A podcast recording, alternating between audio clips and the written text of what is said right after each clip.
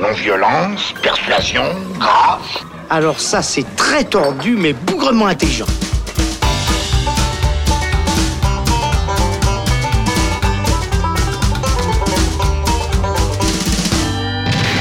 Salut, c'est Thibaut et bienvenue dans le Saloon. On se retrouve aujourd'hui pour parler du nouveau film du studio DreamWorks, Dragon 3, Le Monde Caché.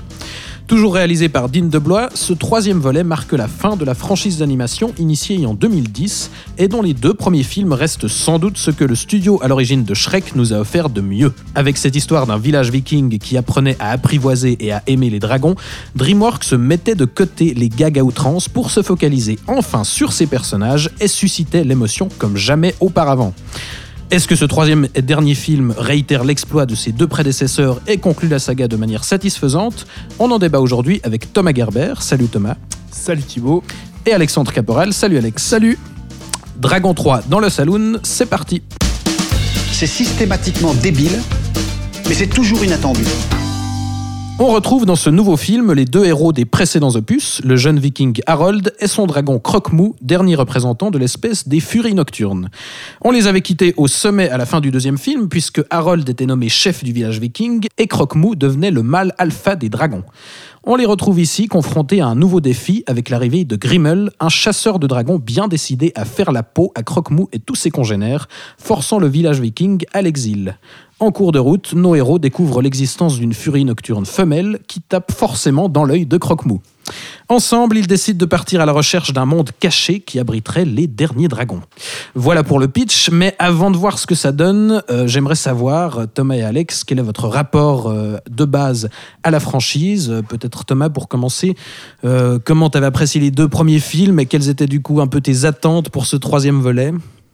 Euh, alors moi j'ai beaucoup aimé le premier film euh, qui avait été une surprise parce que j'attendais pas grand chose d'un film de DreamWorks hein, comme tu l'as dit c'est un studio qui nous a plutôt habitués à l'humour prout prout euh, de, Shrek notamment. Et du coup le premier film a vraiment été une très très bonne surprise pour moi à l'époque que j'avais trouvé audacieux que, qui traitait la bestialité l'animalité de Croque-Mou d'une manière très intéressante avec ce personnage qui allait devoir essayer de dompter un animal farouche au départ. Ensuite le, le- deuxième opus m'avait déçu. Je m'étais profondément ennuyé devant, devant la suite, que je trouvais toujours aussi belle en termes de direction artistique, toujours aussi maîtrisée, mais au niveau de la narration, je trouvais ça long, je trouvais que ça patinait un peu. Il y avait une idée intéressante dans le deuxième, c'était l'idée que Croque-Mou devenait cette fois carrément méchant, euh, puisqu'il y avait cette manipulation du dragon par, euh, par le vilain de l'épisode. Mais sinon, j'avais trouvé ça beaucoup plus enfantin en fait que, que le premier, euh, que, le- premier film qui avait un ton assez adulte en fait. Donc, j'attendais pas grand chose de, de, de, de ce troisième opus. Et puis, euh, bah, en fait, je crois que j'avais raison de pas en attendre grand chose parce que euh, j'ai trouvé que le film était encore pire que le deuxième. Bon, eh bien Alex, Ouais, non, de ton côté, euh, c'est peu sévère plus- là. C'est sévère. Non, Thomas, Mais juste. on va voir ça. Euh, le premier dragon, bah, moi, je, je partage l'avis de Thomas. J'aime vraiment énormément. C'était une très très grosse surprise au moment de sa sortie. Euh, moi, je- j'aime beaucoup le Dragon 2, contrairement à Thomas, euh, parce que euh, je trouve que ça explorait encore de- davantage sur cet univers. Ça faisait évoluer les personnages. Comme l'a dit Thomas, la menace du, du- du dragon de Croque-Mou qui devenait justement menaçant parce qu'il était, euh, euh, comment dire, manipulé euh, par euh, le, le méchant du film. Il y avait la thématique familiale aussi qui était très présente avec euh, le retour de, de la mère qui était censée être disparue et puis la mort du père, bien évidemment, qui était assez chargée en émotions aussi. Pour le coup, on était quand même dans quelque chose de- de- d'assez sombre. D'assez Tu- sérieux, tu, disais ouais, un ouais, film plus d'assez enfantin, Thomas. Enfin, Peut-être au niveau des blagues, ouais. le mais- réalisateur cite beaucoup Star Wars et ça se présentait dans l'idée comme l'empire Ouais. contre-attaque Mm. de, de cette franchise-là. Ouais, ouais, ouais, non, mais complètement. Et puis pour moi, c'était vraiment une très grande réussite. Je crois que je le préfère même au premier, euh, notamment dans, le bestiaire qu'il arrive à déployer, le nombre de dragons qu'il y a là-dedans, l'inventivité de l'univers, la mise en scène dans ce final avec ces énormes dragons qui arrivent. Je trouvais ça mais absolument spectaculaire. Et puis donc voilà, à la fois ça marchait dans, le grand spectacle, et puis avec euh, cette dimension familiale assez forte. Et là, moi, ce que j'aime énormément dans ce dernier épisode, qui est peut-être, il faut le dire d'emblée, euh, le moins bon des trois, euh, selon moi, même si j'aime euh, j'aime quand même beaucoup, euh, contrairement à Thomas, c'est encore une fois l'évolution de ces personnages. C'est-à-dire qu'Harold, ici, il doit assumer enfin son rôle de chef, parce que son père est mort, il doit reprendre le, trône, si l'on veut, de, de Burke, cette, ce village où ils vivent depuis des décennies, voire des siècles. Et puis, toute cette responsabilité qui pèse, en fait, finalement, sur les, les épaules d'un bah, d'un gamin, quoi. Enfin, je, je sais pas quel âge il est censé avoir, mais euh, euh, pas très très âgé en tout cas pour euh, être le chef d'un village. Et donc tout ça j'aime beaucoup. Et dans l'exploration aussi de, des dragons, avec cette relation amoureuse entre Croque-Mou et puis Sabelle, ce- ce- cette dragonne blanche qui donne des moments euh, La magnifiques. Light Fury. Ouais, et Light Fury, exactement, c'est ça. Et qui donne des moments magnifiques, mais je pense que je, je vais y revenir. Et donc, avec cette évolution-là de la peur de perdre son ami, de perdre ce dragon, euh, qui, moi, me touche profondément, avec Croque-Mou qui est attiré finalement euh, par le, monde sauvage et ce monde caché euh, qui donne le titre au film. Et donc, finalement, bah, va se poser cette question de dire mais cet, ami que j'ai apprivoisé, ce- cet être sauvage, est-ce qu'il ne devrait pas finalement retourner à son habitat naturel? Et donc, euh, pour moi, euh, le film est une réussite déjà parce que ça arrive à bien explorer ces thématiques et à conclure d'une d'une très belle manière, je trouve, euh, cette trilogie et d'assumer en fait euh, la, la conclusion. Ça- euh, Ça La n'a- pour moi, c'est alors justement un des gros gros problèmes du film, c'est que ça n'assume pas du tout sa conclusion, mais je pense qu'on va y revenir. Oui, oui, ben juste, tu, tu, tu y venais euh, à l'instant, Alex. C'est- Ce que je trouve effectivement intéressant dans cette, euh, dans cette franchise, c'est que c'est aussi euh, une série qui, qui fait évoluer ses personnages. Puisque- ouais. Boyhood du film d'animation. Euh, Non, mais pour le coup, les, les, les personnages grandissent euh, au fil des films dans, dans tous les sens du terme. Et euh, euh, le, le réalisateur Dean DeBlois euh, précisait bien à longueur d'interview que c'était vraiment une franchise qui avait été pensée comme une trilogie euh, très très vite. Euh, pourtant, bah, il aura fallu quand même attendre pour ce troisième opus parce que pour recontextualiser, et je pense que ça pourra expliquer aussi peut-être certains problèmes qu'on peut avoir avec le Mhm. film. Mhm. Euh, Initialement, ce troisième chapitre, il était prévu pour 2006, mais la sortie a Ah été ouais. repoussée plusieurs fois, en grande partie à cause de, de restructuration qu'il y a eu chez DreamWorks. Je pense que c'est important quand même de, de l'évoquer, puisque le, le studio connaît de gros soucis financiers depuis quand même quelques années. Ils, ils ont enchaîné les, les flops pour finir par être rachetés en 2016, justement par le groupe Comcast, qui possède Ouais. en fait le studio Illumination, euh, qui sont à l'origine de Moi Moche et Méchant, donc un concurrent direct de DreamWorks euh, à l'origine. Et du coup, finalement, bah, ce troisième film, il arrive neuf ans après le premier. euh, c'est une- celui qui a le, le moins gros budget des trois aussi. hein. C'est ça, ouais. il Aussi, était prévu pour 2016, pas 2006. 2016, ouais. Ouais. J'ai dit 2006 il me semble. Mais Alors pas 2016, autant pour moi. Euh, mais voilà, il, il débarque neuf ans après le premier, à une époque où justement le studio euh, qui, euh, qui en est à l'origine est dans une situation assez incertaine. Donc on peut voir, voilà, ce- est-ce qu'il arrive finalement à, à la fin d'une ère Mm. dans, dans- dans tous les sens du terme finalement, puis c'est la conclusion de la, de, de la trilogie et qu'on ne sait pas ce qui va se passer pour DreamWorks. Est-ce que finalement tous ces soucis qui ont entouré le studio, est-ce que ça se ressent peut-être dans le film, Thomas, notamment au niveau de l'écriture moi, je pense, je sais pas si c'est dû à, à tous ces problèmes de restructuration du studio, mais effectivement, il y a des problèmes d'écriture dans le film. Et pour moi, il y a des beaux moments, de- il y a des moments de poésie. Hein. Tu as évoqué cette relation entre Croque-Mou et puis euh, la, Mm. la Light Fury, où là, on, ça, ça a toujours été une franchise en fait qui a, qui a joué sur une, une forme de poésie visuelle euh, assez Parce flagrante. pas, les dragons, voilà, parce que les dragons parlent pas. Alors ils, ont créé une, expressivi- une, une expression de Croque-Mou qui est, qui est tout de suite attendrissant, mais qui plus qu'être attendrissant arrive à nous servir vraiment des purs moments d'émotion visuelle, notamment dans le premier.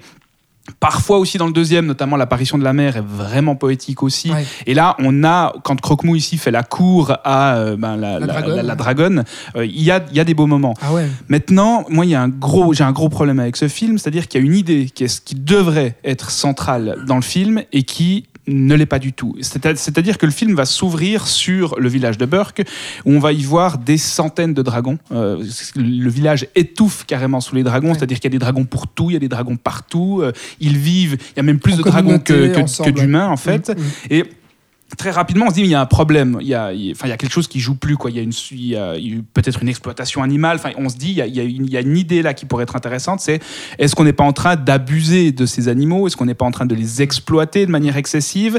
Et on se dit, bon, Croque-Mou qui tombe amoureux d'une dragonne, qui veut chercher sa liberté, il y a quelque chose à faire autour de cette thématique. l'état naturel aussi. Hein. Exactement. Est-ce qu'on doit exploiter les dragons ou est-ce qu'on doit les, les- être dans une logique utilitariste par rapport à ces animaux?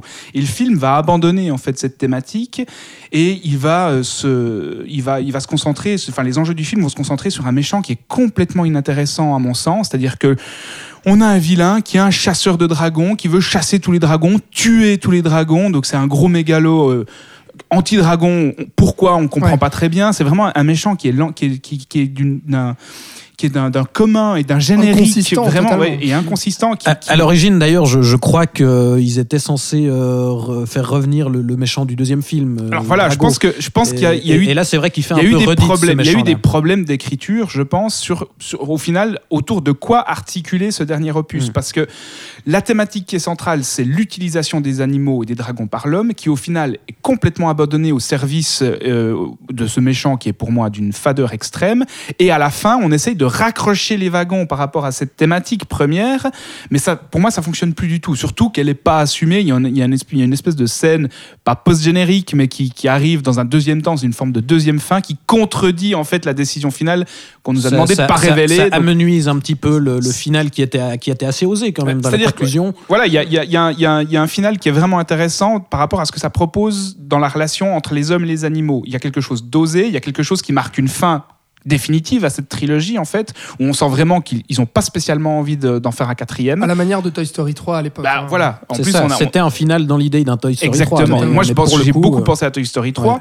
mais ça vient beaucoup trop tard. C'est pas du tout assez construit dans l'ensemble du film, et puis c'est désamorcé en plus par une toute dernière scène qui vient nous dire ouais, mais finalement, euh, on peut quand même s'amuser. euh, c'est pas grave. Moi, c'est c'est pas quelque chose euh, qui me gêne fondamentalement, ça. Vraiment, c'est cette, cette toute fin, cette, le cette sujet, dernière le scène. sujet du film, c'est ça en fait. Le sujet du film, c'est est-ce qu'on, est-ce que ce village n'est pas allé trop loin dans l'utilisation des animaux? Bah, C'est ça qui est intéressant dans le film. ou- oui, mais enfin, c'est c'est peut-être ce qui t'intéressait, toi. Mais moi, j'ai jamais vu ça dans le film. J'ai jamais vu qu'il voulait explorer vraiment cette limite-là. Pour moi, ce qu'il veut explorer Le dès dilemme le du personnage principal, c'est ça. C'est est-ce que je dois garder Croque-Mou ou est-ce que je dois le laisser seul Oui, pour mais- qu'il puisse retrouver sa compagne à l'état sauvage? Exactement, ça. exactement. Mais il n'y a pas de remise en question sur la relation qu'ils peuvent avoir, qu'ils peuvent entretenir avec les dragons sur Bah non, parce que c'est pas traité. limites. Voilà, exactement. Mais au contraire, c'est que là où ça va traiter le sujet, c'est de se dire, euh, c'est pas est-ce que nous les hommes, on est allé trop loin, est-ce que c'est pas de l'exploitation animale, comme ce que tu es en train de dire, mais c'est plutôt, et là pour moi ça le traite totalement, c'est est-ce que finalement ce dragon est fait pour vivre avec nous Est-ce que finalement il n'a pas envie euh, de rejoindre son état naturel et de vivre en couple avec euh, cette dragonne et d'aller rejoindre Ouais, le, donc ce que le fameux Ça, monde caché? C'est c'est la même chose. C'est la même chose. Simplement que c'est traité à l'échelle de Croque-Mou, un peu, mais Oui. c'est tout. Ouais, mais, mais moi, honnêtement, ça, ça- moi, je le comprends tout le long du film et j'arrive à comprendre les motivations et des dragons et des hommes. Les- Et- La motivation des dragons en Oui, dehors oui, de Croque-Mou. oui. Ah ouais, non, alors d'accord. Oui, là, c'est vrai. Là, t'as raison. T'as raison là-dessus. C'est que c'est vrai qu'on se sente vraiment sur Croque-Mou les autres dragons, ils n'existent pas y a du une tout décision, il y a une décision d'ensemble, il y a une décision Mmh, vrai, globale vrai. qui est prise et qui qui est pas du tout euh, Le, cohérente le- par le rapport au final, film, effectivement, c'est il y a, il y a- voilà, il y a une conclusion bah, assez définitive comme tu le disais et qui engage tous les personnages du film. Et, et- et bel et bien, euh, Puisque- voilà, il n'y a pas grand chose qui, disons que le, le scénario n'amène pas fondamentalement à ça. L'enjeu, c'est quand même, vrai. il existe un autre monde. Il Mm. existe un monde dans lequel il y aurait encore beaucoup de dragons, dans lequel les dragons vivraient en paix, dans lequel les dragons ne seraient pas chassés. Ouais. Si on trouve ce monde, qu'est-ce qu'on fait? Mm. Qu'est-ce qu'on fait? Est-ce qu'on est qu'on garde nos dragons avec nous comme des animaux domestiques? Ou est-ce qu'on les libère? Pour moi, il y a, là, il y a quelque chose d'intéressant à faire, mais tout ça est noyé Mm. derrière cette euh, affaire de vilain qui veut tuer tous les Ouais, et dragons puis qui le, est complètement le, le fait qu'il y ait aussi, et ça, ça fait partie des problèmes du film, et des problèmes d'écriture dont on parle, c'est ce nombre de péripéties euh, assez euh, inconsistantes finalement, avec des va-et-vient un peu interminables. C'est-à-dire que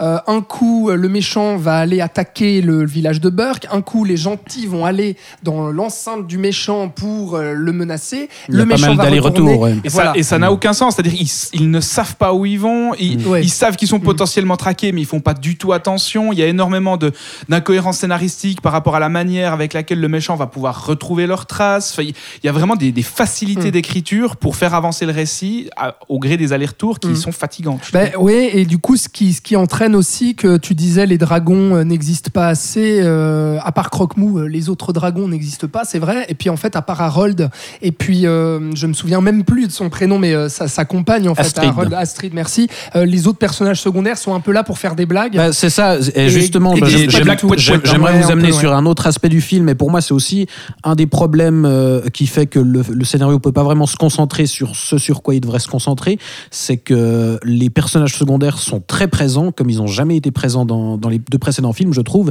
justement pour amener un aspect comique. Et là, moi, euh, j'aimerais qu'on parle un peu de l'humour du film. Pour moi, dans ce troisième dragon, DreamWorks retombe un peu dans ses, dans, Dans ses dans ses travers. de, de l'époque Shrek et tout ça. Il y a énormément de personnages qui sont juste des sidekicks, mais euh, sur lesquels Mm. on passe un temps fou, mais juste pour la blague. Et, et pour le coup, on, on néglige du coup le, le vrai, le vrai cœur émotionnel du film. C'est ça, exactement. C'est vrai. que- c'est que ça, Mm. ça écarte complètement l'émotion et la poésie qui aurait pu. L'histoire aurait pu être déchirante. C'est-à-dire que c'est au troisième film, la, la question de la relation entre le personnage principal et son dragon va être mise en question. Donc ça aurait pu vraiment être un adieu absolument déchirant. Si Ah on mais, avait mais moi je les le purs, trouve. hein. si on a. Ah mais moi j'ai été vraiment énormément ému par le par le film. Si, si le film aurait pu beaucoup plus jouer les purs visuels, les purs vrai, scénaristiques ouais. autour de cet axe-là. Mhm, Mais comme tu le dis mhm. Thibaut, en fait, il y a énormément de sidekicks. Tous les personnages secondaires sont des sidekicks Ouais. qui font des blagues bas du front. Mhm. C'est c'est prout-prout. Euh, voilà, moi ça m'a pas fait rire une seule fois. Moi non plus, il faut dire, ouais. Non, c'est vrai, c'est vrai, qu'il y a beaucoup de. Et ça sert en rien le récit. comme ça. Non, mais je suis, je suis d'accord avec toi. Par contre, euh, je trouve quand même, euh, c'est un, un- autre petit problème, c'est ce monde caché qui finalement on voit, on voit très très peu. Alors que le, film porte ce titre-là. Moi, j'aurais tellement aimé passer du temps dans ce monde-là qui est présenté de manière magnifique au moment où on y va, où on suit les dragons, où on suit Croque-Mou et sa dragonne qui arrive dans ce monde-là rempli de couleurs, rempli de dragons de toute espèce, etc. C'est mais vraiment visuellement, c'est magnifique. Et euh, pour, euh, pour pour aller euh, au-delà, je dirais vraiment que DreamWorks a jamais atteint autant de perfection euh, purement visuelle en fait. Euh, dans les textures, dans les cheveux, on voit le sable, l'eau. euh, ça arrive honnêtement visuellement presque au niveau de Pixar ces derniers temps. Euh, J'ai été bluffé par ça. Je trouve la direction artistique de ce film absolument magnifique. Et euh, pour moi, c'est un, un- un gros point positif du film et ce qui fait que j'aurais aimé passer un peu plus de temps dans ce monde coloré du monde caché qui finalement bah, on- qu'on nous cache beaucoup dans le film, euh, sans mauvais jeu de mots. Quelque part, ce monde caché, on n'y a pas notre place. Donc, c'est vrai qu'il est superbe. Et il prouve d'ailleurs que Avatar a bien marqué l'esprit Oui. et a bien marqué la culture populaire. hein, retours, puisque ouais. on voit de plus en plus de gens qui disent qu'Avatar, euh, plus personne n'en parle, ça n'a pas, ça n'a pas marqué les esprits. ouais, ouais. Le monde caché est la preuve par A plus B que Avatar a eu une influence visuelle sur le cinéma populaire. C'est splendide, je suis d'accord avec toi. La-. La DA est magnifique. Mais quelque part, moi, ça me dérange pas de, de ne pas avoir plus accès que ça à ce monde caché parce qu'on n'y a pas, on n'y a comme ça. pas notre Mhm. place. Mhm. Mais pour revenir à cet humour, moi, il y a des sidekicks que je trouve mais vraiment nazes et qui ont une utilité presque politique. C'est-à-dire que la femme un peu garçon manqué, qu'on va nous montrer battre des garçons au bras de fer. ouais, c'est bon. Alors, ils ont coché, ils ont coché des cases. disant, il nous faut un personnage féminin qui écrase des hommes. Enfin, c'est vraiment naze. Ça sert à rien, quoi. Mais Ça moi, honnêtement, j'en ai rien à foutre de ça. Très honnêtement, ça me, ça me gâche pas du tout le Mais regarde, la force du premier film, c'est quand même l'épure de la relation. C'est vrai, c'est vrai. Ces moments de silence vrai, où il va dompter Croque-Mou. C'est vrai. Et on a toujours la question animale qui est au centre de- du film. Dans le deuxième aussi, puisqu'on nous rappelle que c'est un animal qui est indomptable et puis qui est, peut être imprévisible et qui peut être une menace. Donc c'est intéressant. Et là, ça aurait pu aller beaucoup plus loin dans cette thématique-là. Mm. Et au final, bah, euh, la, la poésie visuelle, ils nous ressucent un peu ce qu'ils ont déjà fait avec les- la danse de Croque-Mou autour Ah ouais. de, de sa compagne, enfin, pour la draguer. Ah, des choses- c'est beau, ça, C'est beau, bon mais on les a déjà vues, ces choses-là, dans la saga. Ouais, ouais, Et ils oublient aussi ce qui faisait euh, l'intérêt des, des deux précédents films, je trouve, c'est qu'il y avait, il y avait des partis pris, des, des choix scénaristiques hyper osés, je trouve, pour ce genre de production. Ah ouais, Euh, rien que le premier film se terminait quand même sur un héros qui avait perdu une jambe, c'est tout con, Oui, mais, c'est mais pas dans, tous les dessins animés qu'on voit ça. Le- la mort du père dans le deuxième, et dans ce troisième-là, finalement, il n'y a, pas vraiment ça. Quoi. Mais il y aurait Bah, pu les enjeux sont, sont beaucoup plus réduits. Il y aurait pu y avoir quelque chose de déchirant à la fin, quelque chose de, de violent émotionnellement à la fin, mais qui est désamorcé par cette scène euh, finale qui est inutile. Moi, j'y trouve quand même, euh, quand même mon compte parce que même si je, je vous rejoins quand même sur beaucoup de défauts du film et beaucoup de, de réserves que j'ai aussi, qui fait que pour moi c'est le, le moins costaud des trois, quoi. Vraiment le, le Bah, moins, pour le moins coup, pour euh, filer la métaphore avec Star Wars, c'est un peu le retour du Jedi. Enfin, Bah ouais. alors on, on a les J'aime Ewoks. énormément euh, le retour du Jedi, attention. Mais Ouais, bah c'est- voilà, tout mais c'est- voilà.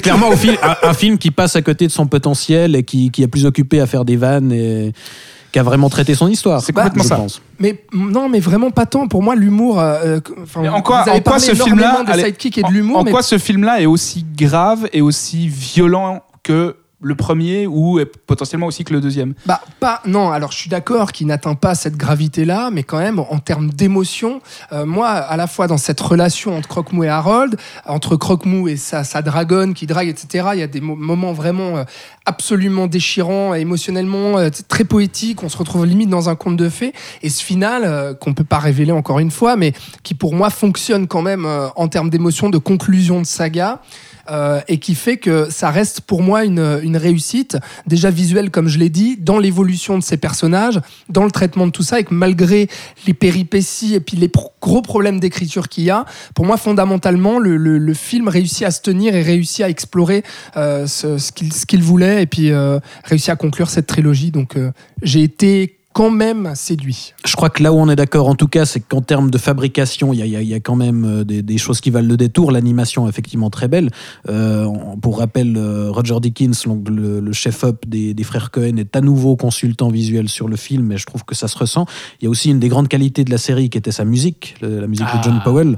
Je crois que là, on est tous d'accord pour Ouais, dire qu'il y a, ouais, voilà, c'est c'est quand même une sacrée quand même, partition. c'est quand même le daron, quoi. Donc c'est vrai qu'on est, on est très critique là-dessus, mais euh, voilà, il y, a- il y a quand même des, des très belles choses. euh, Mais, Mais on est très critique parce qu'on en attend peut-être, bon, peut-être Thomas moins, mais en, en tout cas, Alors toi, c'est ça. Thibaut, euh, Moi, moi que j'en t'en attendais beaucoup. comme J'avais beaucoup aimé ouais. les deux premiers aussi, et là je suis un poil déçu. Il n'y a Ouais. pas vraiment une séquence qui magnifie la musique de Powell, ou en tout cas Bah, dans laquelle peut-être la, la, musique- découverte du monde caché, Voilà, par exemple. Ah ouais. ok, il y a celle-ci. Bah oui. Mais pour moi, j'ai un souvenir de- du premier et puis aussi du deuxième, donc la- notamment la séquence de l'arrivée de la mer Ouais. euh, à travers les nuages, où je me disais, bordel, là, on a vraiment une claque visuelle et qui en plus est magnifiée par la musique de Powell. Et là, j'ai vu, on a vu le film il n'y a pas si longtemps que ça, mais j'arrive pas, à part la découverte du monde caché, à me souvenir d'une séquence autant tripante, quoi, sur le, sur le point de la musique, et- musical. et- Mm. musicalement et visuellement. Ouais. Peut-être au moment où justement les, les, les, les moments entre Croque-Mou et la dragonne, Bah euh, non, le moment mais- où ils volent ensemble, etc. Peut-être voilà quelques moments Ah qui ouais. renouent un petit peu avec qui les- sont pas du tout à la hauteur du premier film, envol mais- dans le mais qui sont premier, euh, on vrai. est d'accord. Pas du tout, Ouais. quoi. C'est vrai. Et pourtant, Powell, il sert la, il sert la sauce quand même. Vous l'aurez compris, Dragon 3, une conclusion de saga mitigée, qui satisfait toujours autant visuellement, mais qui déçoit un peu quand même au niveau du scénario. Euh, de notre côté, bah, si vous êtes quand même amateur de la saga à l'origine, on vous, quand même- on vous conseille quand même d'aller la voir. Merci Thomas, Merci.